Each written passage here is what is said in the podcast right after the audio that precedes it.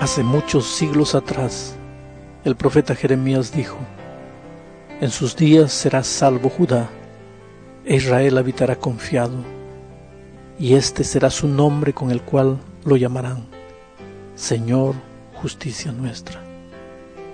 ¿Sabes lo que la Biblia te está diciendo esta mañana?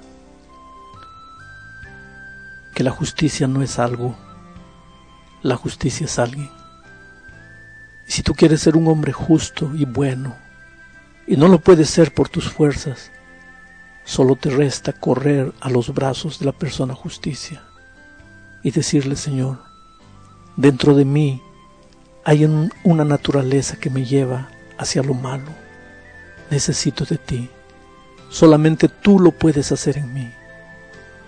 Hoy, al salir para tus actividades diarias, puedes tener la seguridad de que el Señor Jesús va contigo.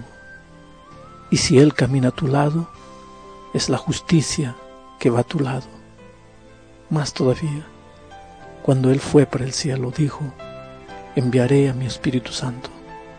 Y hoy el Espíritu no solo quiere andar a tu lado, quiere vivir dentro de ti, para llevarte de victoria en victoria hasta la victoria final.